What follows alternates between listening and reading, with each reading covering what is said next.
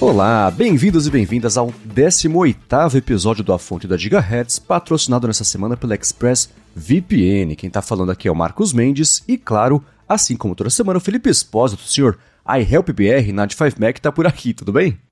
tudo bem, Marcos. E você, como tá? Inclusive agora é de podcast novo, né?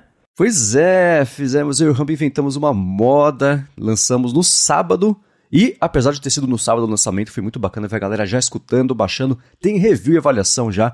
É o Lado B, um podcast que a gente vai fazer um experimento e não vai explicar muito a respeito do conceito dele, mas este primeiro episódio, episódio de estreia, foi de um tema bem familiar, eu acho, para quem escuta aqui, especialmente também o A Fonte. O que, que você achou? Pô, bem bacana, tava ouvindo o bate-papo de vocês. Curioso para ver o que vem pela frente. boa, boa, legal.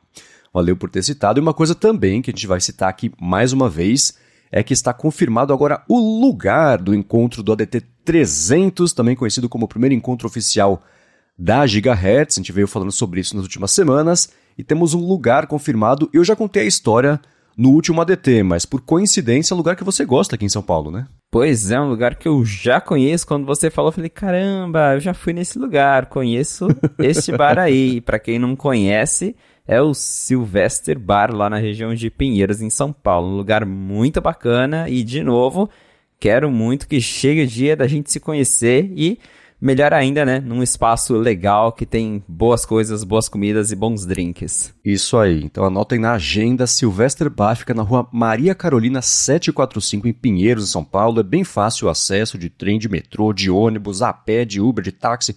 É uma localização que fica bem fácil de acessar, então no dia 5 de novembro, é um sábado, a partir das 7 da noite. Estão todos convidados para a gente ir lá bater um papo e se conhecer ao vivo, enfim. Comemorar os 300 episódios do ADT e a primeira festa também da Gigahertz. É isso aí, gente espera vocês lá. Muito bem, vamos lá. Nessa última semana, a gente vem comentando sobre isso. Na verdade, o mercado de, de fotógrafos amadores vem comentando sobre isso nos últimos meses, talvez no último ano.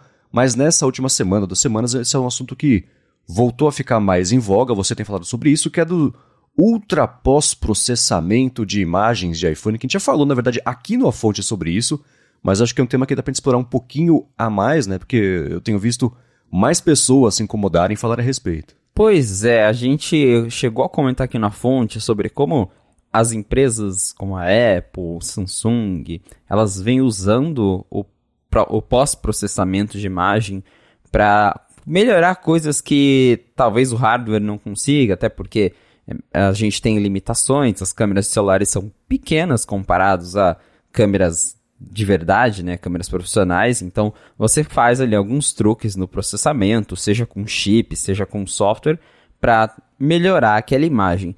Só que a gente está chegando num ponto em que o processamento está tão forte que em algumas vezes ele acaba estragando as fotos. E eu comecei a me incomodar é, com isso em algumas das fotos que eu tiro. Coloquei lá no meu Twitter e aí vai ter na, na, na descrição aqui nas notas do episódio o link para quem quiser ver.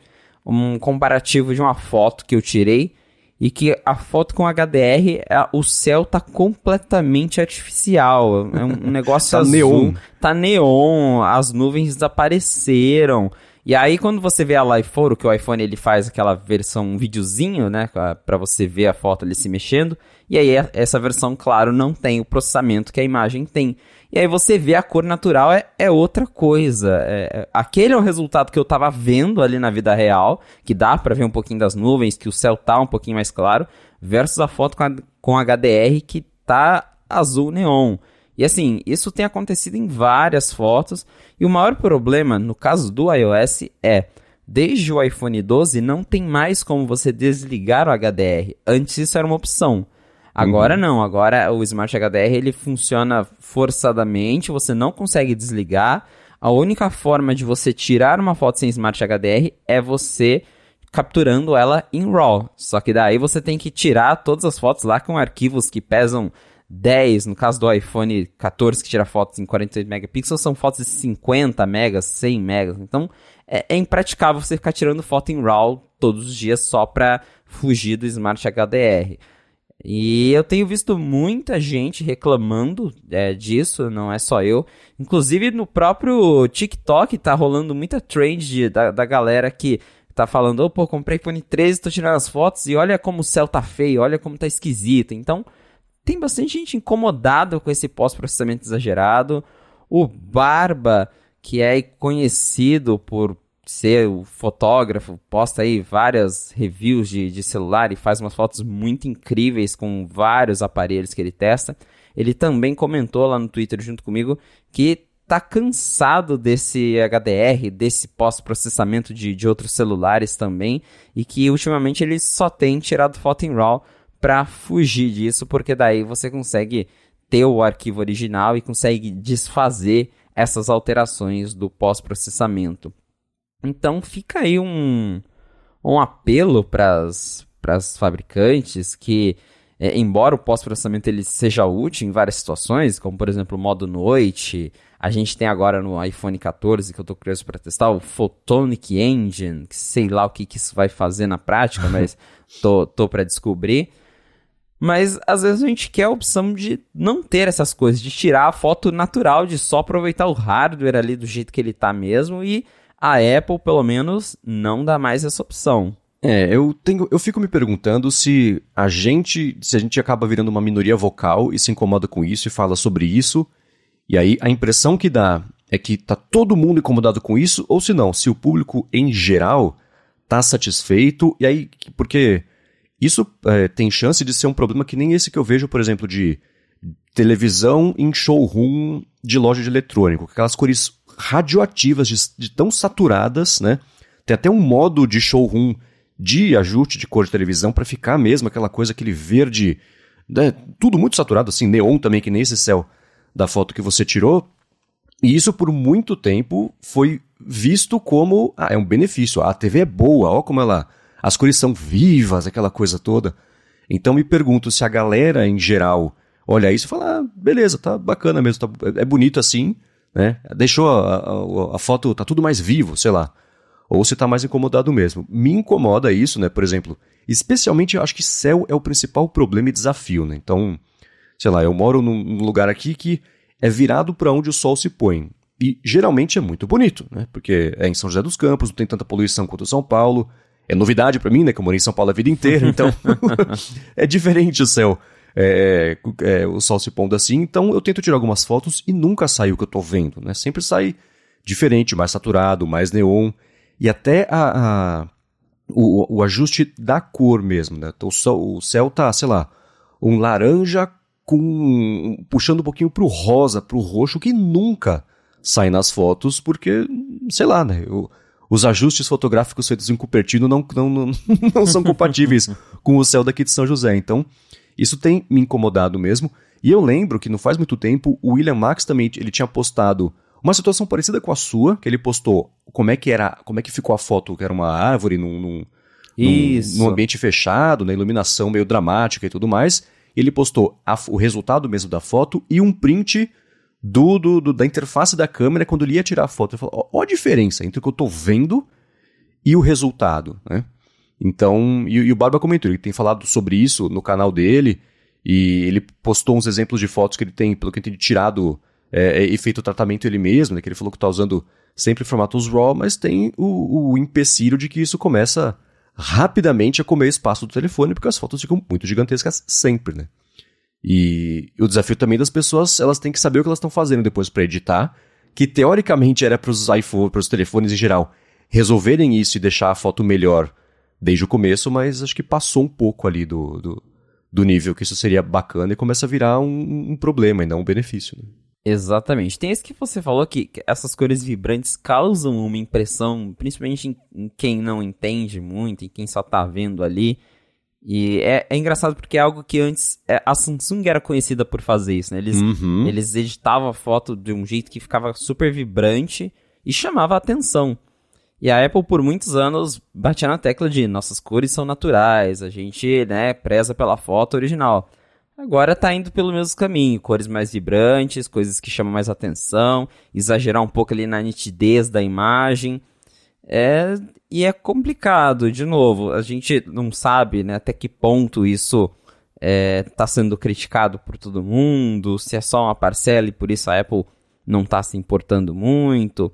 Mas o fato é, realmente, a gente está chegando num ponto em que o pós-processamento de imagem está ficando cada vez mais exagerado, o que, por um lado, assim, é compreensível, de novo, o hardware do celular tem limitações, então, para algumas coisas você precisa desse pós-processamento para fugir dessas limitações, uhum. mas por outro, eu acho justo ter uma opção para quem não quer usar esse pós-processamento, que é o meu caso. Se tivesse uma opção para desligar o Smart HDR do iPhone, eu desligaria. É, existem. A solução, acho, pra gente, talvez, é usar aplicativos como o Halide, o Visco Camera também, que ele tem um pouco mais de edição de vídeo, mas ainda assim é, abre essa possibilidade. E aí, o, o, problema, entre muitas aspas, é que aí a pessoa tem que começar a aprender, saber o que ela está fazendo para editar a foto e ficar do jeito que ela quer, né? E aí é tentativa e erro, é ler e estudar sobre isso, mas são aplicativos que, quando você vai tirar a foto, aí é o problema contrário. Você quer tirar foto com ele, a foto fica sempre meio ruinzinha. Que depois você tem que ir lá nos ajustes. E é, dar o exemplo que eu até comentei no DT, que eu acho ótimo de foto em rock, é assim, depois que o bolo tá pronto, você consegue tirar um pouco da farinha, colocar mais leite, né, de, de deixar ele menos cozinhado, né? Então, é, a foto em rock permite isso, mas tem esse problema de que vai sempre comer um espação aí do, do telefone. É, exatamente. Para você tirar foto em RAW, você tem que ter ali um conhecimentozinho de edição. Como o Marcos falou, tem o Halide, que é o aplicativo que eu uso gosto bastante. Para editar, Foxing Raw tem o Darkroom também, que é um aplicativo muito legal. Mas aí você tem que ter noção do que você está fazendo, porque às vezes você tira a foto e fala, pô, mas tá, eu achei que era para ficar melhor, saiu escura, não sei o quê. Não, é assim mesmo, você que tem que ir lá e fazer sua edição e tudo mais. Então, para quem gosta de fotografia e leva a sério, é a alternativa, mas haja espaço, né? Daí tem que comprar iPhone de 1TB, senão não dá certo. É, né? Pois é. Muito bem, então espero que essa discussão e essas dicas de aplicativo especialmente sejam úteis para a galera que está escutando. Vamos começar o um follow-up sobre a semana passada e um follow-up que me deixou bem triste. Que a gente até previu que isso poderia acontecer na semana passada mesmo, o Felipe levantou essa bola, e a Apple publicou mais um beta do iOS 16.1, e esse beta tirou a, o, o modo ambiente adaptativo, acho que deve ser esse nome em português, dos AirPods Pro de primeira geração, os AirPods Max também. Sumiu, que pena. pois é, sumiu. Como a gente comentou na semana passada, o beta 3 do iOS 16.1 adicionou a opção de modo ambiente adaptativo para outros modelos de AirPods. Para quem não lembra, a Apple anunciou isso como um recurso dos AirPods Pro de segunda geração, naquele evento que teve em setembro. Ela até falou que o recurso usava o chip H2, que é o novo chip dos AirPods Pro, que só tem no novo modelo. E aí, do nada, o recurso apareceu para a galera que estava usando o beta. A gente especulou se podia ser bug, se era a Apple trazendo esse recurso para mais AirPods. Agora está confirmado. Era um bug. Para tristeza do Marcos, o recurso pois já é. foi removido do beta 4, que saiu agora no dia 4 de outubro. Então já está fazendo aí uma semana que saiu esse beta. Mas a Apple confirmou de fato não era algo intencional que ela estava trazendo o recurso para mais AirPods. Não, é realmente um bug, já foi retirado, então quem quiser o novo modo transparência adaptativo vai ter que comprar AirPods Pro de segunda geração. Uma pena, então eu comprei o meu, fim do mês tá aí. Era o que faltava para você decidir, né? Pois é. Então vamos lá, uma coisa que virou notícia nos últimos dias, e essa é, é, já vinha faz tempo, todo mundo sabia que ia acontecer, aconteceu. A Europa aprovou a legislação que vai obrigar dispositivos portáteis, basicamente, o que inclui telefones, o que inclui iPhones, a adotarem o USB-C a partir de 2024 e essa lei vai se estender em 2026 para cobrir também laptops. Né? Então, é, no caso de telefones, óbvio, uma coisa que só o iPhone estava de fora, então a lei é, é USB-C no iPhone, e o resto de vocês, telefones, continuem assim, então vai ser obrigatório manter também o USB-C é, como entrada. Isso é para telefones lançados a partir de 2024, então os iPhones velhos, por exemplo, a Apple não vai ter que relançar com USB-C e, enfim, né, telefones que ela lançar até lá também vão poder ter é, a entrada Lightning, ou seja lá o que a Apple quiser fazer com isso. E isso trouxe, claro, reações a favor, reações contra. É uma coisa que chamou a atenção na última semana, acho que foi você, inclusive, que publicou a matéria sobre o que o Tony Fadell acha disso, né? Tony Fadell é, famosamente, eu dei esse termo, mas é, conhecido por ser o, o, o, pai do iPod, né? O inventor, o, o líder aí do projeto de como é que o iPod. Existiam projetos concorrentes, era o Tony Fadell com a equipe dele fazendo lá, fez aí o, o jeito que ele é e que virou que é o, o, iPod como a gente conhece. E ele se posicionou a favor disso, né? Para onde você quer começar a discutir essa história? Pois é, como você bem comentou, não é nenhuma surpresa. A lei meio que já estava pré-aprovada, agora só ficou oficial a partir de 2024. No final de 2024, para ser mais específico, eles dizem que vai ser lá no, no outono deles, ou seja, a época que lança iPhone, tá tudo bem direcionado para Apple. Então ali no finalzinho de 2024, os celulares vendidos na União Europeia precisarão ter USB-C. Como o Marcos também falou, isso se aplica aos celulares lançados a partir de quando a, a lei entra em vigor. Então, se a Apple lançar, sei lá, um iPhone SE qualquer no começo de 2024, ele ainda pode ter o Lightning e pode continuar na loja tendo Lightning. Mas a Apple claramente é a empresa mais afetada por isso, até porque todo o mercado de Android já migrou para o USB-C. Então a gente fica naquela expectativa do que, que a Apple vai fazer. Eu imagino que ela já esteja, de certa forma, pronta para isso, porque estava bem claro já que a lei ia passar, que ia ser aprovada. E ela agora vai ter que mudar para o USB-C, não tem mais jeito. A única alternativa, claro, é o carregamento sem fio, porque aparelhos que suportam carregamento por indução não precisam daí adotar o USB-C se eles só suportarem o carregamento por indução. Então, por exemplo, o Apple Watch, como ele não tem entrada para cabo, ele vai continuar não tendo. Uma alternativa para o iPhone seria mudar a Apple, no caso, migrar só para o MagSafe e ignorar totalmente a porta. Não acho que eles vão fazer isso agora, talvez no futuro possa acontecer, mas acho que ainda está muito cedo para forçar a, o, o, carregamento sem fio nos celulares, porque aquela coisa ainda não é tão rápido quanto é, o carregamento por USB-C, ainda tem algumas limitações. A gente sabe que a Apple já tentou lançar AirPower e está tentando forçar isso aí, mas não deu certo, então acho que ainda não é hora, acho que ela vai acabar aderindo ao USB-C mesmo.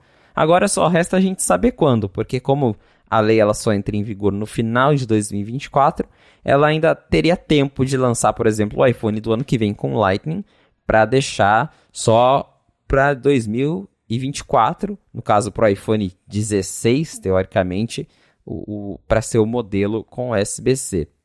E aí ela fica meio nessa nessa nessa disputa interna, porque por um lado, ela pode segurar o Lightning até o fim para ganhar mais dinheiro com isso, porque a Apple ganha dinheiro vendendo acessórios certificados com Lightning. Mas aí fica aquela coisa, se eles mudam no, no, no finalzinho ali do tempo, talvez possa aparecer para quem está vendo de fora que a Apple se, teve que se render à, à União Europeia, e aí, porque tudo vai acontecer muito em cima, e isso talvez não pegue bem em termos de marketing mesmo. Ou ela já muda agora, para de ganhar dinheiro com Lightning, desiste do Lightning já na próxima geração do iPhone e faz isso um ano antes da lei entrar em vigor. E aí talvez ano que vem, quando a lei entrar já estiver valendo, a galera já nem lembra mais, falar, ah, mas o iPhone já tem USB-C e tudo mais. Eu acho que eles podem acabar mudando antes, já no ano que vem. Tudo indica que sim, até tem já rumores sobre isso.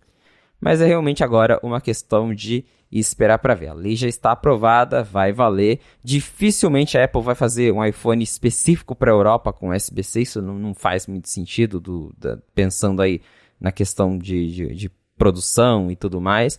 Até porque tem outros países considerando leis similares, senadores dos Estados Unidos já consideram aprovar um projeto similar. Aqui no Brasil, a Anatel já abriu consulta pública sobre isso, embora ainda não tenha virado um projeto, então a Apple agora vai ter que se render ao USB-C, não tem mais jeito, é só questão de quando que isso vai acontecer. É, a, minha crítica a isso é aquela que, assim, se essa lei tivesse sido feita há dois anos, há cinco anos, há dez anos, há quinze anos, tinha ter engessado com... Os telefones têm que ter USB-A, tem que ter micro USB, tem que ter mini USB, tem que ter a tecnologia da época que isso foi aprovado. Né? Então, é, a minha dúvida, se ninguém respondeu até agora, se mantém, é como é que isso estará daqui a 5, daqui a 10 anos? todo mundo preso no USB-C, qual é o incentivo que as empresas têm de investir em tecnologias novas ou, ou, ou até, por exemplo, Lightning, tecnologia proprietária, ele chegou para substituir o cabo de 30 pinos, oferecia diversas vantagens. É reversível, é menorzinho, significa ocupa menos espaço interno e sobra mais espaço para todo o resto, bateria, para Taptic Engine, para a arquitetura do iPhone ser do jeito que ele é hoje assim. Então, engessar esse pedaço, eu acho que é um tiro no pé no médio e longo prazo, porque ninguém vai ter incentivo ou interesse ou motivo para investir em tecnologias mais rápidas de transmissão de dados, de energia, de seja lá o que der para inventar, uma entrada que se encaixe também uma câmera externa, um, um flash, sei lá, tô, tô chutando aqui. É, por outro lado, bacana para quem já tem o USB-C, né? Que é, é, é, é, grande parte do público, inclusive da Apple, que o USB-C já faz parte de iPads, acho que todos, né? Só o de entrada, o Isso, iPad Boy. só falta o de entrada. É, é, enfim, Macs também, né? Então, por exemplo, ah, 2026 os, os Macs vão ter que ser assim. Ah, tá, já, isso nem influencia tanto, não é um problema. Né? Então a minha crítica é essa. Eu acho que a gente vai. É, é, no médio e longo prazo é uma, uma decisão ruim porque vai segurar uma evolução. Eu já faz muito tempo que eu vejo que todo mundo dá como certo que a Apple vai migrar lá na frente para um iPhone que só se carregue por indução, carregue sem fio né, e, e, e mate a entrada. O dispositivo não vai ter nenhuma entrada porque tem inúmeros benefícios. Da parte interna, é que nem eu comentei, sobra mais espaço ainda, ainda que seja um pouco menos do que o do 30 pinos para você colocar elementos internos, você colocar um pouco mais de bateria, que foi, por exemplo, o motivo pelo qual a Apple tirou também o fone de ouvido, na entrada do fone de ouvido, para você ela poder aproveitar melhor aquele espaço. Então, mas eu acho que isso é muito mais assim, nossa, não ia ser legal se a Apple fizesse isso? Puxa, ia ser. E essa notícia acabou virando uma certeza para muita gente que a Apple vai migrar para isso. Eu também acho, mas é porque muito mais que eu quero, que seria muito legal ter um iPhone que carrega só por indução. O problema disso é, por exemplo, né, o Bruno Casemiro comenta isso no ADT, sempre que a gente fala sobre esse assunto. Para ele isso seria péssimo, porque ele usa, por exemplo, microfone conectado direto no iPhone que oferece inúmeras vantagens versus uma conexão por Bluetooth. Tudo bem que agora é, a Apple está né, trabalhando, já até fez o anúncio, acho que recentemente também. O Bluetooth lançou o, o que vai é tipo um Bluetooth de alta qualidade e com latência menor ainda, mas ainda não é igual a uma conexão cabeada, uma conexão física, hardware ali com zero de delay. Né? Então, é claro, você tira, você, você muda a tecnologia, tem as vantagens e desvantagens, você acaba marginalizando um pouquinho ali um, uma parte do público, que ainda assim é nicho, por exemplo, nesse caso de usar o microfone. É, concordo com você, independente agora de quando a Apple fizer essa mudança, pode ser hoje, pode ser daqui a dois anos. Vai ser, a Apple foi dobrada, foi obrigada a adotar o USB-C, mesmo que estivesse nos planos dela. É, é assim, os planos acho que vão ter que ser acelerados agora, ela tem que parar de, de arrastar, que nem eles falam em inglês, drag the feet, ficar arrastando o pé ali para adotar isso aí. Eu acho que é uma vitória com muitos asteriscos essa a aprovação dessa lei. E, enfim, eu, eu, isso é uma coisa que eu comento também. Nunca me fez falta o USB-C. É o cabo que vem na caixa, é o cabo que vem na caixa e pronto. Não, sei lá, não perco tempo de vida sofrendo sobre essa entrada ou não, mas é porque, por outro lado, não tenho quase nada que tem. Na verdade, eu não tenho nada que usa USB-C. Meu Mac é o de 2015, é o velho.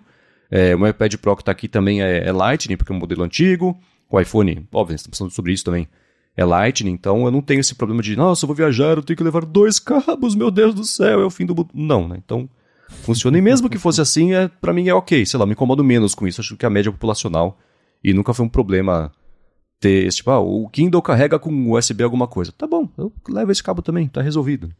Mas enfim, eu acho que isso pode acelerar sim essa ideia da adoção da Apple de lançar um iPhone e migrar para produtos é, em geral é, para carregamento por indução. Acho que o Mac não, né, por motivos óbvios. É, mas, enfim, acho que daqui a dois anos já dá para dizer com, uma, com um certo nível de certeza que o iPhone vai ter o, o USB-C. Eu nunca eu procurei esse dado e não achei. Você sabe o quanto mais ou menos de faturamento a Apple tem do programa MFI? Hum, esse número exato eu não sei, mas pouco não deve ser, né? É, é que é aquela coisa da escala da Apple, né? Tudo que seja pouquíssimo ainda assim é dinheiro pra caramba, né? Exato. né? Então, qualquer iniciativa que ela tiver que der pra faturar alguns bilhõezinhos por ano, acho que ela vai querer, né? E o MFI é isso, né? Para você lançar um produto, lançar um cabo né, de, de, de, fabricação própria que tenha Lightning, tem que fazer parte do programa da Apple. E, e enfim, certificações e um, um, pouquinho da venda disso vai lá para a Apple. Né? Então muita gente diz que é por isso que a Apple nunca adotou o USB-C no iPhone. Pode ser também? Pode, mas acho que, sei lá, os processos que ela tem que pagar todos os anos para lidar com isso já custam mais do que o programa MFI gera para ela. Eu imagino, né? Mas acho que agora é, é, é, já não tem mais jeito. Vai ser USB-C no iPhone daqui a dois anos. É, isso já tá praticamente certo. Agora é questão de tempo de novo, como eu falei. E realmente é uma, é uma vitória com muitos asteriscos. Eu também não acho legal você impor esse tipo de, de coisa é, para uma empresa, justamente porque hoje o SPC realmente é um padrão bacana, é um, é um padrão universal, vai facilitar muito, principalmente para quem troca de entre marcas, então um dos argumentos da União Europeia, e, e, que eu acho mais válido do que tirar carregador da caixa, é que vai reduzir o lixo eletrônico, porque daí você tem um telefone Android, você muda para iPhone, daí sim você vai ter um carregador que já funciona, não vai precisar ficar comprando outro, vai diminuir a quantidade de lixo, então beleza. Também tem a questão de é, que a própria União Europeia citou que é, vai padronizar o carregamento rápido, que hoje cada celular tem o seu tipo, agora vai todo mundo usar o mesmo cabo, vai ser padrão, legal. Mas no futuro a gente não sabe como que vai ser para evoluir esse padrão. É, provavelmente agora todas as empresas vão ter que chegar num consenso quando alguém quiser mudar alguma coisa. E aí, claro, vai ah, demorar mais tempo, porque daí todo mundo vai ter que adotar junto. Então, realmente acho que vai atrasar um pouco, mas claro, o futuro me parece ser, pelo menos a um longo prazo, o, um iPhone ou qualquer aparelho no, mais ali no, no ambiente sem fio. Hoje eu também acho um pouco inviável isso que você disse do, do Bruno mesmo, de precisar de acessório, precisar da porta para conectar o microfone. É, eu vejo isso até para desenvolvimento. Você usar o Xcode uhum. por, é, sem fio é possível, só que é horrível a experiência. Então ainda não chegou lá.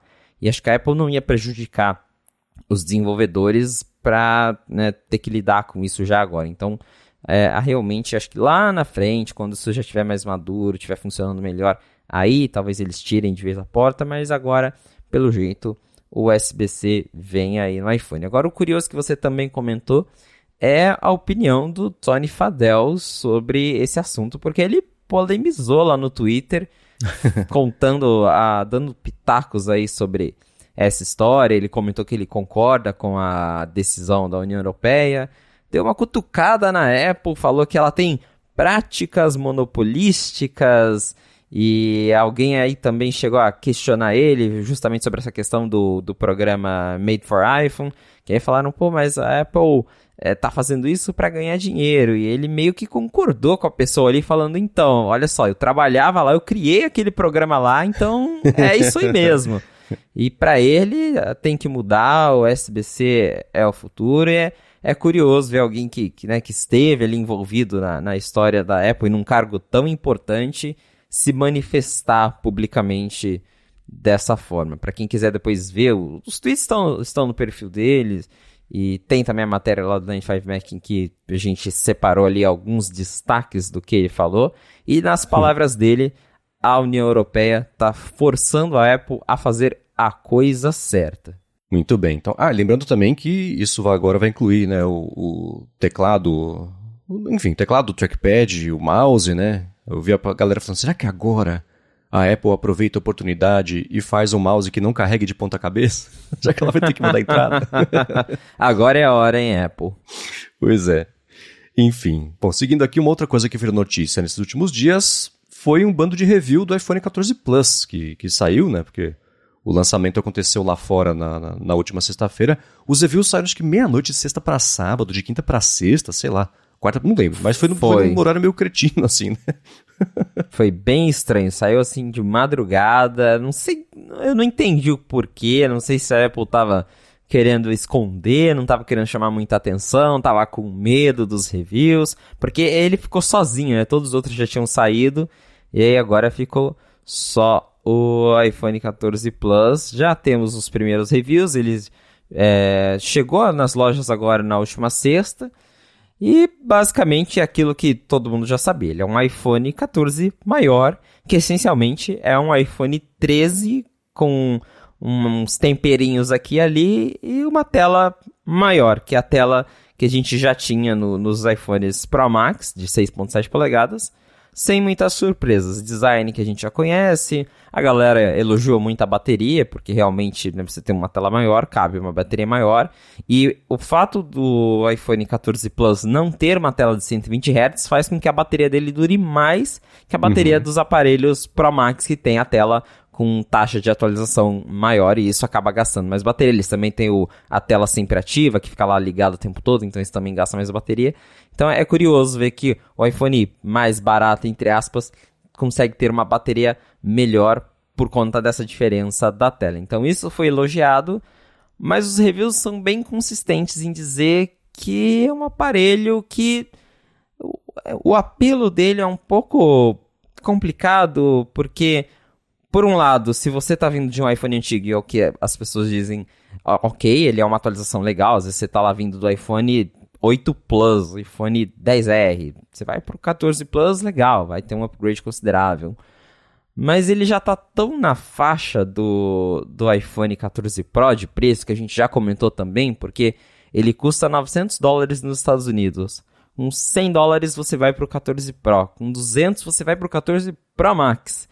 Então, qual que é o apelo desse telefone, né? É, é isso que os reviews dizem. Ele é um iPhone 14 maior, ele é um telefone legal, só que com um pouquinho mais você consegue um aparelho bem menor. Então, aí a gente volta naquela questão dos números também de vendas. Vamos ver se ele vai continuar. É, a gente viu que as vendas ele é, estavam tendendo mais para os modelos mais caros. Vamos ver se agora que ele está nas lojas, se isso vai mudar ou se a galera realmente tá mais afim de gastar um pouquinho mais para levar um Pro Max. É, quanto mais eu penso sobre ele, mais eu fico convencido de que é um ponto que você tocou é, na, na sua, é, no seu papo com o William Max, de que é um iPhone feito para vender bastante fora dos Estados Unidos. O mercado americano não é o mercado certo para esse iPhone por causa disso, né?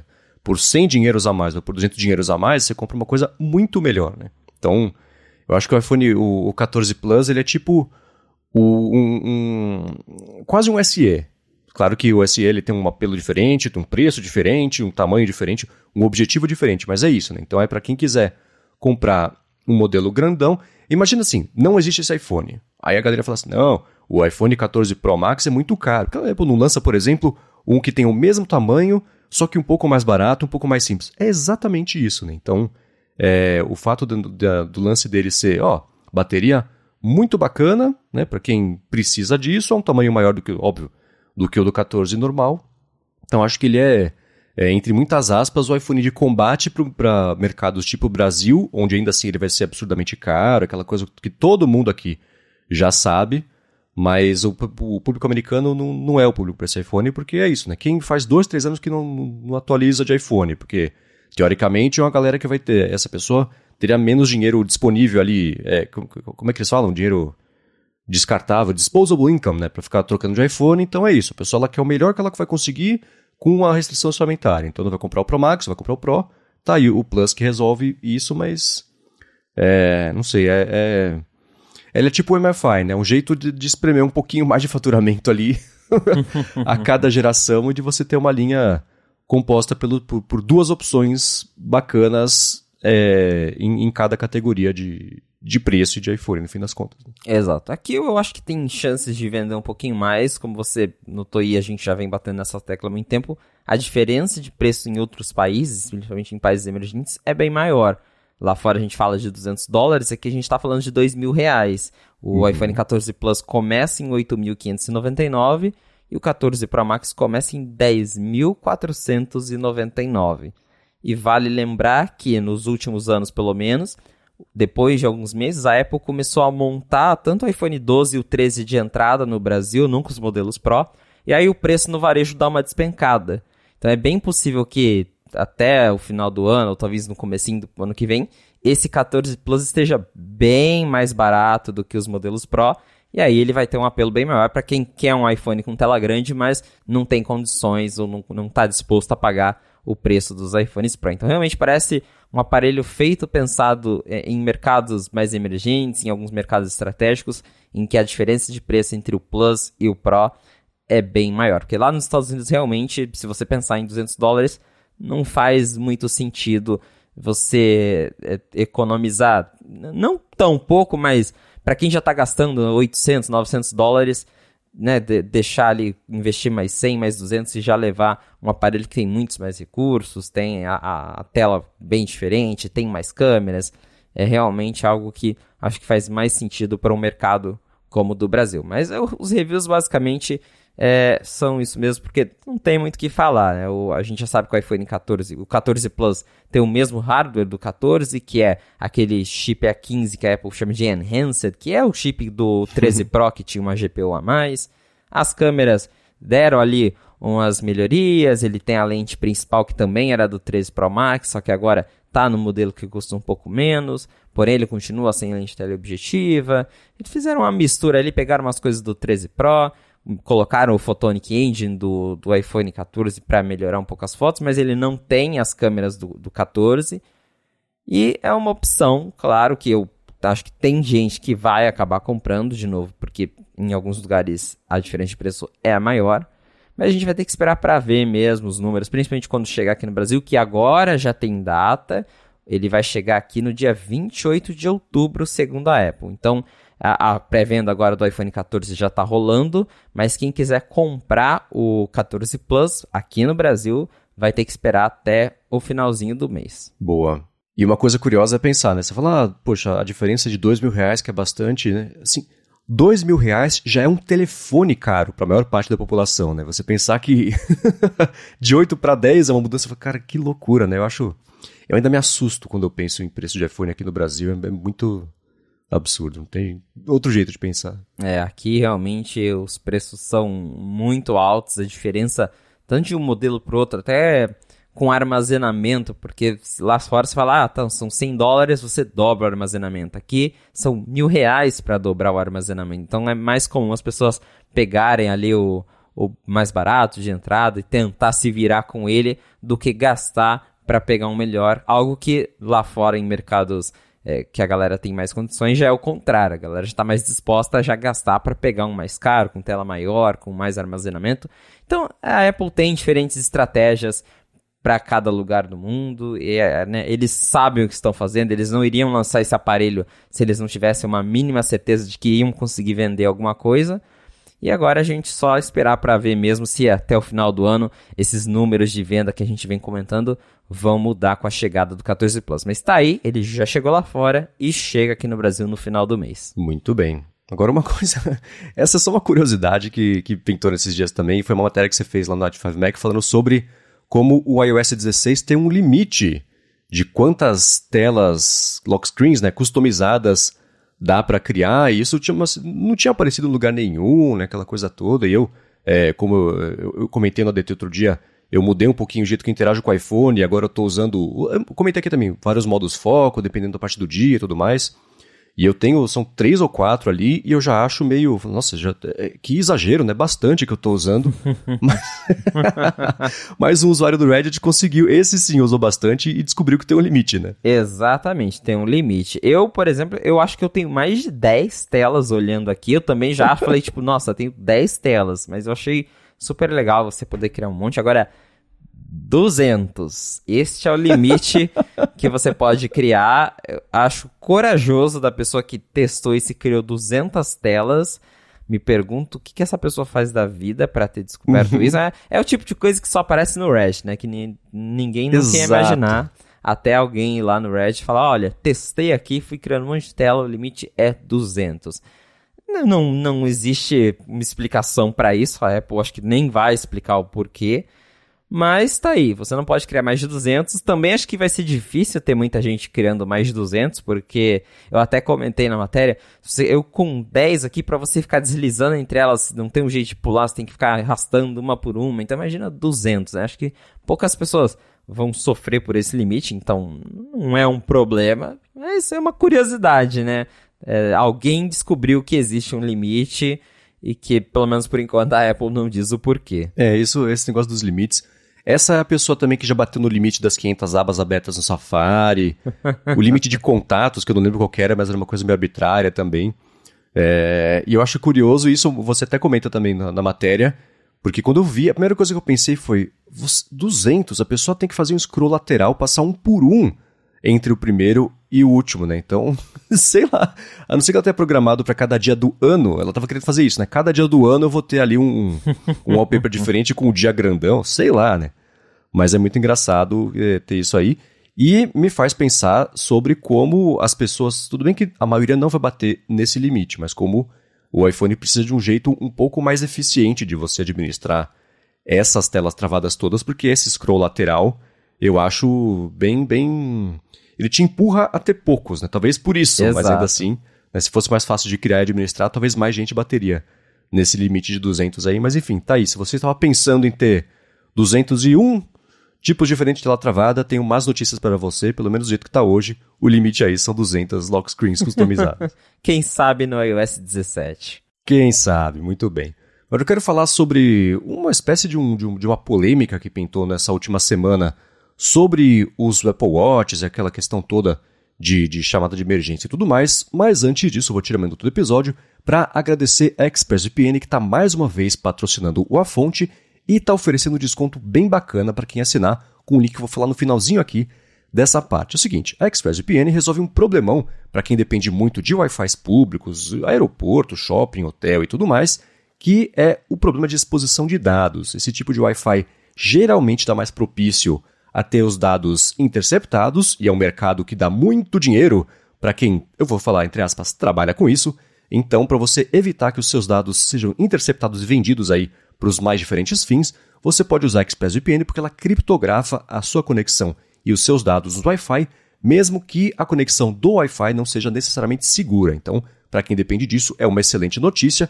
E uma coisa bem bacana também que eu tenho utilizado a ExpressVPN para fazer é para eu poder destravar conteúdos em plataformas de streaming de países que não sejam aqui o Brasil. Então, já comentei, eu adoro a série The West Wing, que é do Aaron Sorkin, ela está disponível lá fora no HBO Max, não está disponível aqui no Brasil no HBO Max, então eu estou usando a conexão da ExpressVPN para acessar e jogar por AirPlay lá para minha TV e estou vendo The West Wing finalmente, porque é uma série muito bacana para quem gosta de bons roteiros e bons diálogos. Isso acontece também com Netflix, com YouTube, também tem várias plataformas que, pelo menos ainda, dá para você fazer isso e acessar conteúdos que são geobloqueados, né? Inclusive, YouTube é aquela coisa assim, ah, você vê uma matéria, ah, que legal esse vídeo aqui, não o que lá. Aí você clica, ah, quem fez o upload do vídeo não deixou disponível nessa sua região triste aí. Então você vai lá, liga a VPN e consegue acessar esse conteúdo. E a parte mais bacana de tudo é que os ouvintes aqui do A Fonte têm desconto. Então se você acessar o endereço expressvpn.com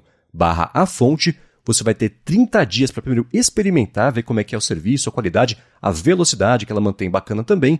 E aí quando você for assinar, você vai ganhar 3 meses de graça no plano de desconto no plano anual. Então, mais uma vez, acessa lá expressvpn.com/fonte, aproveita 30 dias de graça, ganha 3 meses de desconto no plano anual e passa a usar Wi-Fi aí, seja públicos ou privados, de um jeito mais seguro, criptografado, com velocidade bacana, destravando também conteúdos aí em plataformas de streaming. Muito obrigado ExpressVPN pelo patrocínio mais uma vez do A Fonte e pelo apoio também, claro, a toda Gigahertz. Valeu ExpressVPN! Vamos lá. A senhora Joanna Stern, na semana passada, publicou um, um, vídeo mostrando como é que era a detecção de acidente, né, tanto do iPhone quanto do Apple Watch. Ela mostrou, por exemplo, que nos carros que estão parados, a, a detecção não funciona muito bem, na verdade, ela não conseguiu fazer isso funcionar. E ela voltou a ver a notícia batendo nessa tecla também, com a galera que está aí em montanhas russas, é, é, disparando o, o alerta de detecção de acidente isso, claro, espalhou, feito fogo em floresta seca, não sei como é que é a expressão em português disso aí. Só que no fim das contas parece que não era exatamente isso, né? Ela na sede dela de, de, de aproveitar esse negócio de falar que o negócio não funciona muito bem, como ela fez no passado, e não é certo ou errado, é, é, são decisões jornalísticas ainda, né? Uma pessoa que tem um poder muito de, de poder que eu digo assim, ela tem um, um, um cacife muito forte no mercado de tecnologia, os reviews dela são sempre super confiáveis. No ano passado, retrasado, na verdade, para o Apple Watch quando saiu lá o, o, oxímetro, ela foi uma das principais vozes críticas ao fato de que o oxímetro ele não era muito confiável, então ele era mais um, um, um recurso informativo do que diagnóstico, que é o que a Apple tinha dito, na verdade, desde o começo. E nesse ano parece que a detecção de acidente está prestando uma atenção especial aí e explorando as limitações verdadeiras ou não disso aí. Verdadeiras ou não que eu digo é o quê? ela publicou uma matéria mostrando, ah, montanha russa tal, tem muito. Tem, oh, as ligações aqui, mostrou as ligações mesmo pro 91. Ó, oh, fulano na geolocalização eh, norte, 45, 27, não sei o que lá, leste, lá, passou por um acidente. Aí depois o parque entrou em contato com ela e falou: escuta, na verdade esse alerta que está aqui é uma coisa que já vinha acontecendo antes desse Apple Watch, porque as pessoas ativam por acidente ali a ligação para emergência, porque, sei lá, tá segurando muito firme na barra ali da montanha russa, isso, aperta o pulso, sei lá. Mas as pessoas estão ligando é, acidente. É, para o serviço de emergência com esse negócio do acidente com frequência já muito antes desse Apple Watch, mas de qualquer forma virou notícia esse, esse fato na mão da Jonas Stern, né? Exatamente. A matéria foi atualizada depois, é, com isso que você falou, que tem mu muitos desses casos eles já aconteciam por outros motivos, mas realmente é, é, essa coisa do, do, da, do recurso de detecção de acidente repercute muito porque é algo que não tem como a gente testar. E acho que é isso que deixa a galera curiosa, que não é todo mundo que pode sair batendo carro por aí para ver se tá funcionando ou não. É diferente do satélite que até dá para você, vai ter um modo lá de você testar, para apontar para cima para ver se tá funcionando. Não tem como testar o, o, a detecção para ver se, ah, vou bater o carro aqui para ver se meu iPhone vai detectar ou não. Então, quando essa galera aí que, que tem condições de ir para campos fechados, fazer teste, bater carro, como a Joana fez, Aí chama atenção e ela vê agora com essa história da montanha russa dizendo que é, vários os, centros lá de, de, atendimento receberam várias ligações de, de pessoas em, em montanha russa. Como eles explicaram depois, parece que isso já é uma coisa que acontecia, então a galera apertava ali o botão sem querer no, no, no relógio, ou às vezes até de repente no iPhone, no bolso, por algum motivo é, acionava ali o serviço de emergência. Mas parece que realmente o, a detecção de acidente, isso também é algo que a Apple diz, não, não reconhece 100% dos casos, como a, a situação lá do carro parado, se você está com, com ele encostado e alguém bate em você, tem altas chances do, do iPhone não detectar esse acidente porque o iPhone não reconheceu que você está dirigindo. Né? Ele precisa entender ali que você tenha dirigido pelo menos um pouco antes é, de colocar esse recurso para funcionar para evitar falsos positivos. A Apple até disse, acho que é para a própria Joanna, que existem alguns outros sinais que o iPhone dá para confirmar que você está num carro, como por exemplo, reconhecer se o CarPlay está ativado, se você está com ele conectado no cabo em algum sistema de carro, alguma coisa assim, se o Bluetooth está ativado.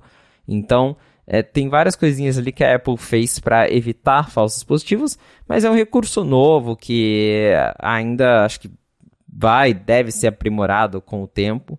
Então a, a galera fica muito curiosa para testar e qualquer um desses testes que saem vão acabar repercutindo justamente por isso, porque não é algo que qualquer pessoa consegue ir lá e testar e ver que funciona. Então sempre que sai um, um, vídeo desse, uma notícia dessas, todo mundo fala, ó, oh, olha lá, agora o, tá tendo isso aqui no, no Crash Detection do iPhone.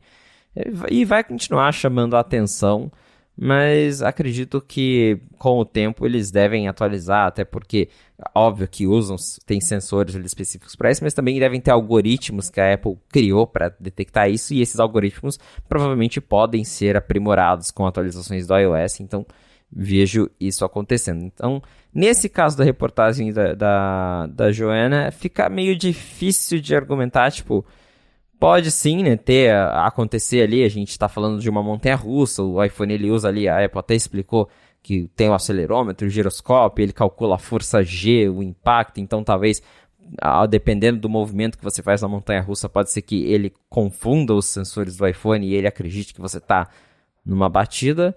Mas pode ser só isso mesmo, de, de que já estava acontecendo antes e está acontecendo de novo. Então, vamos ver se vão aparecer mais vídeos de gente indo para a montanha russa e tentando fazer o, o iPhone detectar como se fosse um acidente. Até alguém, acho que na própria matéria do 95 escreveram que o Google já tem um recurso similar no Pixel e isso nunca foi um problema de acionar por engano, é, como detectando um acidente. Então, talvez as ligações lá pro, pro 91 dos Estados Unidos é realmente isso da galera acionando sem querer o botão do Apple Watch ou qualquer outra coisa assim. É, eu acho que o, o principal ponto é esse que você falou, que é assim.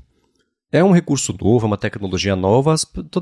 A gente que gosta de mexer em tecnologia sempre tem dois pensamentos. Nossa, como é que funciona? E nossa, como é que eu posso fazer isso quebrar, né? Como é que, como é que dá para, como é que daria para isso aqui funcionar errado? É que nem quando saiu, por exemplo, o Face ID e teve toda a discussão sobre, nossa, quer dizer então que irmãos gêmeos vão poder desbloquear o iPhone um dos outros, isso é um problema. Ah, tá, né? Depois que de três semanas morreu esse assunto, e de fato, dá para desbloquear. Irmãos gêmeos conseguem desbloquear os Faces IDs uns dos outros e, salvo né, situações em que você tem um gêmeo e um Evil Twin, todo mundo convive muito bem com isso e passou, né? Não foi um grande problema, não foi um Face Gate e, e beleza. Então, os próprios gates, né? Toda vez que sai iPhone novo, sai um, alguém acha algum defeito específico e vira uma coisa toda. Discute-se muito sobre isso por semanas e depois o assunto morre e segue o baile e fica tudo bem. Então, eu acho que esse negócio da detecção de acidente, por ser uma coisa.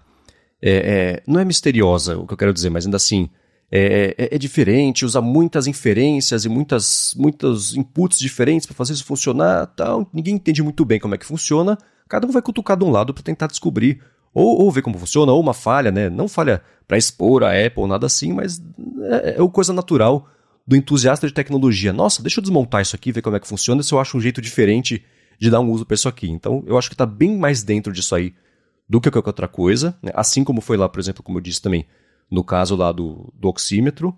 E na matéria do Nerd 5 Mac, o, que é do, do Michael Potter, que ele comenta até, ah, você pode ver, por exemplo, é isso do Google, e será que a Apple poderia criar um, um assim, né, uma exceção, se a pessoa está nessa localização de ter uma montanha-russa, não detectar acidente, mas tem um problema aí. Quer dizer que a Apple ficar, é, vai ter que ficar de olho o tempo inteiro onde a pessoa está, é um problema gigantesco de privacidade que entra aí também.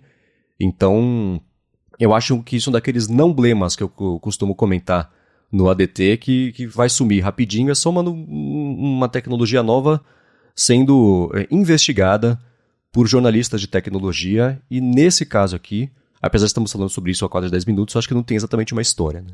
É, acho que com o tempo vai passar, aí a galera vai matar a curiosidade. É, de novo, é isso. Para mim é curiosidade. É, é, um recurso novo que chama atenção e que a gente quer saber o que funciona e o que não funciona. E depois é isso aí. É, a gente já viu de novo que não são todas as situações em que ele reconhece o acidente, mas tem altas chances de reconhecer um acidente de verdade e é isso que importa. É ele reconhecer se você se envolver num acidente, numa batida real, ele reconhecer ligar para emergência sozinho e aí você é, ter chances até de repente de, de ter a vida salva aí por um recurso como esse. Então, daqui a um tempo, acho que ninguém vai mais nem lembrar disso, é realmente a curiosidade falando mais alto a essas horas.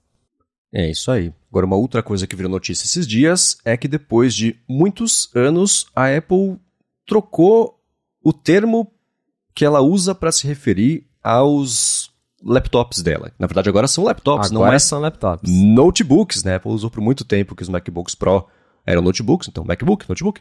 E agora ela está dizendo que no site, por exemplo, pergunta qual laptop é o mais certo para você. E essa é uma mudança que, apesar de parecer uma coisa meio besta, é significativa, né? Porque comunicação é uma coisa na qual a Apple presta muita atenção.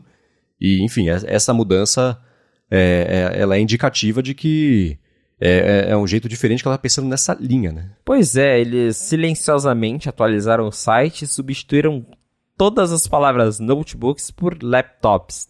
Uhum. E lá fora tem né, essa discussão entre a diferença desses termos, o que é notebook, o que é laptop. Grande parte da indústria já usa o termo laptop hoje em dia, e a Apple era uma das poucas que ainda insistiam em notebook. Acho que aqui no Brasil não é tão comum falar laptop assim, a galera já se acostumou com notebook, mas lá fora é, o, o, termo laptop já era mais comum e agora a Apple aderiu, mudou tudo para laptop. E inclusive até tem também na matéria do Dan 5, com o macOS Ventura, quando você configura um Mac novo, ele não vem mais escrito, por exemplo, MacBook Air de Felipe. Agora vem, ó, laptop de Felipe. Eles mudaram isso. É, então, é realmente, é, parece uma coisa assim, né? ah, tá, e aí, qual, qual que é a diferença?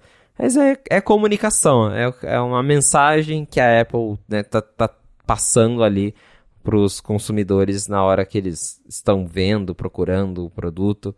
É, e até achei engraçado que o, o, José Adorno escreveu uma matéria lá pro BGR sobre esse assunto também, e ele chegou a fazer uma piadinha, né? Mas, ah, tanto faz o termo, o negócio é, what's a computer? então, para algumas pessoas não vai mudar nada, mas pra gente que acompanha é curioso ver essa mudança no, no branding da marca. Uhum. E uma coisa também, e isso acho que é mais até mais significativo, no texto no site, antes dizia Which Mac notebook is right for you? Agora tá, which laptop is right for you? Ela não está usando nem Mac associado mais a isso.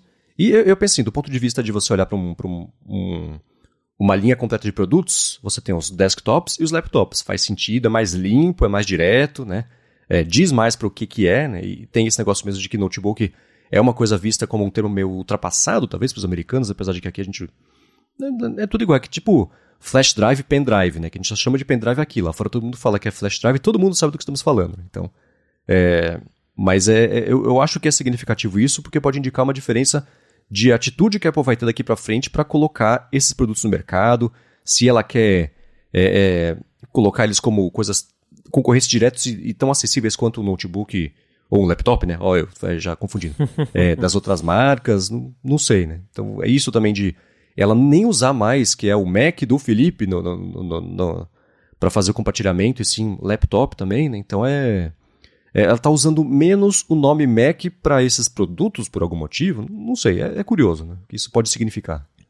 É bem curioso, até se a gente pensar também no caso do iPad, porque a Apple nunca chamou o iPad de tablet. Eles, é, uhum. o, o, iPad é o iPad.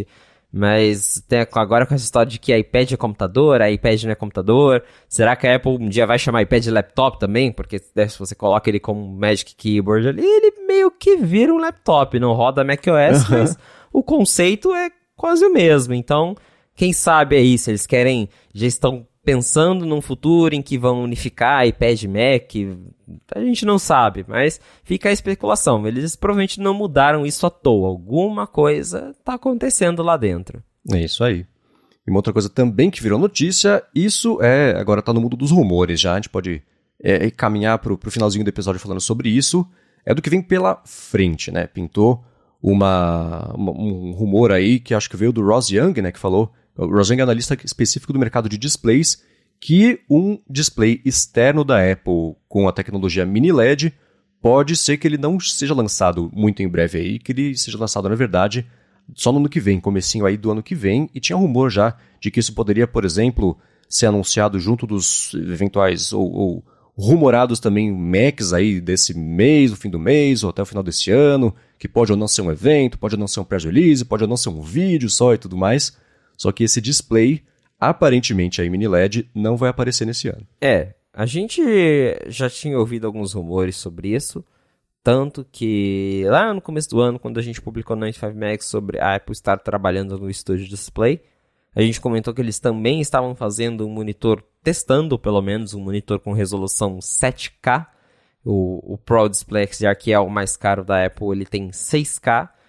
Então a gente acredita que esse modelo com mini LED seja uma versão 2 do Pro Display XDR, até porque a Apple acabou de lançar o Studio Display e acho difícil eles atualizarem agora com menos de um ano uh, o monitor. Então eles provavelmente estão trabalhando aí nessa versão com, com mini LED e talvez até com outras melhorias, até o que já tem no Studio Display, que diferente do do Pro Display, o Studio Display ele tem câmera embutida, tem alto-falante embutido, o Pro Display não tem nada disso, então é, é bem fácil de imaginar que o Pro Display que foi lançado lá em 2019 com o antigo Mac Pro, que agora já não é mais novo, né, já, já é o antigo, ele ganha uma atualização e faz sentido acreditar que essa atualização venha junto com o novo Mac Pro que a gente também está esperando, que ainda não tem data para acontecer, mas que a gente espera pelo menos um teaser esse ano e como a gente também comentou, é, acho que tem a possibilidade da Apple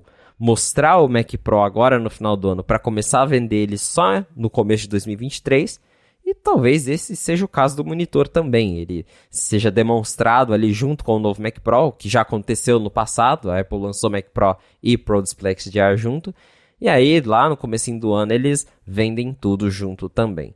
Mas é basicamente isso. A Apple deve atualizar o Pro Display XDR com novas tecnologias, como o Mini LED, que é uma tecnologia que tenta se aproximar mais do OLED, porque ele tem mais pontos de luz, então você consegue controlar melhor a iluminação, reduzir em pontos específicos. Não chega a ser tão preciso quanto o OLED é, ou como, por exemplo, o micro LED é, que é uma tecnologia que já existe, mas ainda está um pouco mais distante de estar no, nos produtos aí do dia a dia, porque daí sim o microLED ele compete diretamente com o OLED, mas já deve melhorar consideravelmente a questão de contraste da tela e tudo mais. Então, de novo, é, vai provavelmente, é, ainda está meio incerto se vai ser um modelo do meio, se vai ser um modelo separado, mas ao meu ponto de vista, é um novo Pro Display XDR que está vindo aí com atualizações para acompanhar o novo Mac Pro mesmo. Boa, e sobre o evento, é, na semana passada eu acho que foi no Upgrade, em, reagindo ao fato de que o Mark Gurman tinha reafirmado de que ele achava que não ia ter um evento, aí muita gente vem, a gente até comentou sobre isso, a possibilidade da Apple publicar um press release, e eu acho que o Jason Snell comentou, escuta, o fato de não ter um evento, e o Mark Gurman está falando, eu não acho que vai ter um evento. Ele não está falando, eu acho que vai ser uma, um press release. Então, é, eles especularam sobre a possibilidade que é grande da Apple sim fazer um vídeo para anunciar os Macs novos, enfim, tudo que ela tá para anunciar aí no finalzinho do ano, especialmente se ela for anunciar, mas não lançar, só mostrar como é que é o Mac Pro novo e tudo mais. E eu acho que faz sentido única e exclusivamente é, por causa, por exemplo, dos chips, né? Porque é, é ela, a Apple vem investindo bastante na, na, na marca desses chips, né, deles como um, um, diferencial gigantesco de produto, ela não perde uma oportunidade de fazer aqueles gráficos lá que mostram como esses chips que ela tem lançado versus a concorrência, eles fazem muito com muito menos energia, eles entregam um, um poder de fogo muito grande com muito menos energia em comparação com a concorrência, então é, e eles são uma coisa relativamente nova. A gente tem, tem no mercado faz o quê? Uns dois anos, talvez? Isso. Então, ainda está no momento que ela tem que estabelecer e aproveitar cada oportunidade que ela tiver de estabelecer isso aí como uma coisa que, de fato, é muito superior ao que a concorrência entrega em, em produtos é, é não básicos, mas ainda assim, que não sejam máquinas ultra específicas de 20 mil dólares para. Ou que os chips sozinhos custem ali 4, 5 mil dólares então, eu acho que faz mais sentido sim a gente ver um vídeo apresentando essas coisas, como era é, é até recentemente, por, por, conta da pandemia, até esse evento de agora do iPhone, em parte também a WWDC, apesar de que o próprio evento do iPhone foi chamar todo mundo lá para ver um vídeo, né? não foi exatamente uma apresentação de palco como a gente estava acostumado, ou até talvez quisesse, mas ainda assim, me parece muito provável que a gente tenha um vídeo, sim, e não só um press release anunciando esses novos computadores. É, isso é algo que a gente já especulou também. Como eu comentei, agora que a Apple descobriu esse mundo de gravar evento e já deixar tudo pronto, tá mais fácil para eles, se eles quiserem fazer um, uma keynote de uma hora pré-gravada e não chamar ninguém lá e só transmitir ao vivo, eles conseguem fazer isso facilmente. Então, é, isso de não ter um evento pode ser justamente o fato de não ter um evento presencial em que a imprensa estará lá, igual teve agora no, com o iPhone 14. Pode ser que esse seja o caso. Eles vão fazer uma apresentação, mas que vai ser toda gravada já e não vai ter ninguém lá, porque a Apple não considera é, a, que tem a necessidade de chamar um público para ver um produto que vai, só vai chegar ao mercado em 2023, supostamente. É, e levar a imprensa para ver iPad Pro por fora vai ser igual, só que com chip novo também né, não é nada lá muito interessante. Então acho que agora que a Apple descobriu esse mundo do, dos eventos pré-gravados, realmente eles têm possibilidade de fazer muitas coisas. Eles podem fazer eventos presenciais quando eles quiserem, eles podem fazer eventos mais curtos e pré-gravados quando eles acharem que isso já tá bom para eles. Então eu também acho que deve rolar alguma coisa, porque eles não vão perder a oportunidade de destacar um novo chip, de destacar todas essas coisas, esses gráficos. É, num press release isso fica meio perdido, né? No, no, vídeo tá todo mundo ali vendo, então chama mais atenção. E acho que pode acontecer sim da gente ter um evento desses pré-gravados, nem que seja um evento de uma hora, algo mais curto, mas um evento para anunciar essas novidades. Por enquanto, ainda não tem nada de data confirmado, a gente tem aí mais duas semanas pela frente, então acredito que se for rolar um evento em outubro, possivelmente nessa ou na outra semana ela já deve confirmar, se não, daí a gente já sabe que Ou vai ser o press release mesmo e aí surpresa, ou vai ficar para novembro, que não seria também é, algo tão diferente para Apple, porque os próprios os primeiros Macs com Apple Silicon foram anunciados em novembro, e aí completaria uhum. dois anos e tudo mais. Mas vamos ver, por enquanto ainda não tem nada confirmado, é só realmente essa especulação e o Gurman dizendo: olha, vai ter lançamento, mas não vai ser com evento. Uhum. É, e olhando, claro, né, sempre em retrospecto, tudo faz muito mais sentido sempre, né? Mas por que que o evento não foi exatamente presencial, mas por que que a Apple chamou jornalistas lá para o evento do iPhone? Por exclusivamente por causa da Dynamic Island, porque era uma novidade muito grande, significativa e o que? Geral, é que cada caso é um caso, né? Mas em muitos eventos que acontece, a galera, os jornalistas vão lá, cobrem, fazem ali um hands-on rapidinho, tem um ou outro briefing, mas nem sempre eles saem com os iPhones novos já na, naquele dia. Né? Eles recebem alguns dias depois pelo correio, então vão buscar, né? Por exemplo, o John Gruber fala né, que ele, ele mora é, lá na, na, na, Filadélfia e ele geralmente tem que ir até Nova York para fazer pegar o briefing lá e pegar iPhone e tudo mais, depois volta para casa dele. Então, nesse ano, muitos jornalistas saiu já do evento com o iPhone no bolso para não ter que. É, ainda é Covid, aquela coisa toda, então já, já aproveitou e matou dois coelhos com uma caixa d'água só, como diria a Magda lá do Sai de Baixo. Então, o, o, teve esse motivo específico, né? Se esses Macs não tiverem nada muito, muito, muito novo, se não tiver uma Dynamic Island do Mac, por exemplo, eles são basicamente um anúncio iterativo. Então não justifica é, chamar todo mundo lá para aí sim ver uma coisa que todo mundo já viu, que já sabe, que não tem nenhuma grande novidade. Por outro lado, não fazer barulho para anunciar isso aí é um tiro no pé mercadológico gigantesco, né? Não tem press release enfeitado no mundo que substitua pelo menos um vídeo para você mostrar essas coisas em prática. Enfim, né? Dá até material para a imprensa poder depois explorar esses materiais e, e, publicar as matérias e fazer, fazer o trabalho da Apple para Apple, basicamente. Né? Então, é, um vídeo é. Eu apostaria sim no videozinho para anunciar essas coisas, especialmente. Porque mesmo assim, vamos supor que tenha um Mac Pro novo com um design incrível que vai ser lançado só no ano que vem. No evento vai ser o quê? E até lá numa redoma de vidro, o negócio girando ali para o jornalista tirar foto de frente, de trás, de costas. E, e só, né? Não ia ter nem, não é nem oportunidade certa, eu acho, de chamar os jornalistas que cobrem a tecnologia de um, de um jeito bem amplo para explorar uma máquina voltada para essa galera que usa hoje o Mac Pro, que é, sei lá, só os estúdios de Hollywood e meia dúzia de entusiastas de ter muito hardware e poder de fogo ali embaixo da gaveta, mas não, não é um evento feito para isso, né? Então, eu acho que o, um press release ia ser um tiro no pé, um evento presencial não justifica ainda, acabou de ter um, né? vai chamar todo mundo de volta para lá, é, é, é, um custo, né? apesar de, de para Apple isso ser meio peanuts, então é, a minha aposta oficial é que vai rolar um videozinho, sim. Eu também aposto no videozinho.